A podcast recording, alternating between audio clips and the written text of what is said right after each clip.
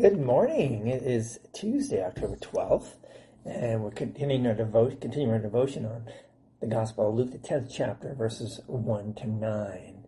And so to the 72, then, um, is given the ministry of reconciliation, the ministry of mercy, peace, and healing. And those who would receive such a message receive the very thing promised in it reconciliation with God. And so Luke is true to form when he opens his gospel with such a message, reserving for our liturgy the glorious song of the angels at Jesus' birth and the beautiful gospel canticles of Mary, Zechariah, and Simeon, by which we would ever know and remember and worship God's grace, mercy, and peace. Glory to God in the highest, and on earth peace, goodwill toward men. Luke chapter 2, verse 14. Is the angels peace be to this house, and sons of peace such as Simeon, like you, receive it. Lord, now lettest thou thy servant depart in peace according to thy word. And after pronouncing peace, the seventy-two were to remain in the house where they were received, eating and drinking what was provided them, receiving their deserved wages, living by the gospel. Such was also our Lord's way, to eat and drink and associate with those who received him whoever they may be. Consider Zacchaeus, of whom we know by Luke's Gospel, chapter 19.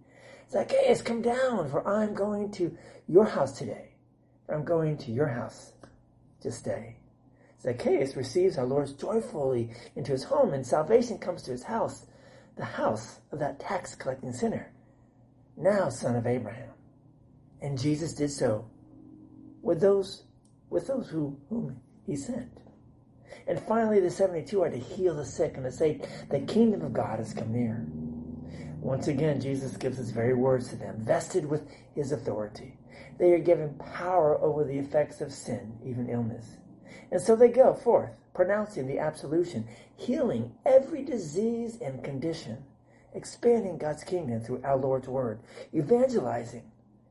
And this evangelization comes by the gracious sending of the Lord of the harvest. It is Jesus who will that sinners receive the benefits that he brings into the world from the laborers of his he appoints. And he would have all people receive the salvation his death on the cross and his resurrection earns, and his victory and sin over all its effects. Praise him, would you?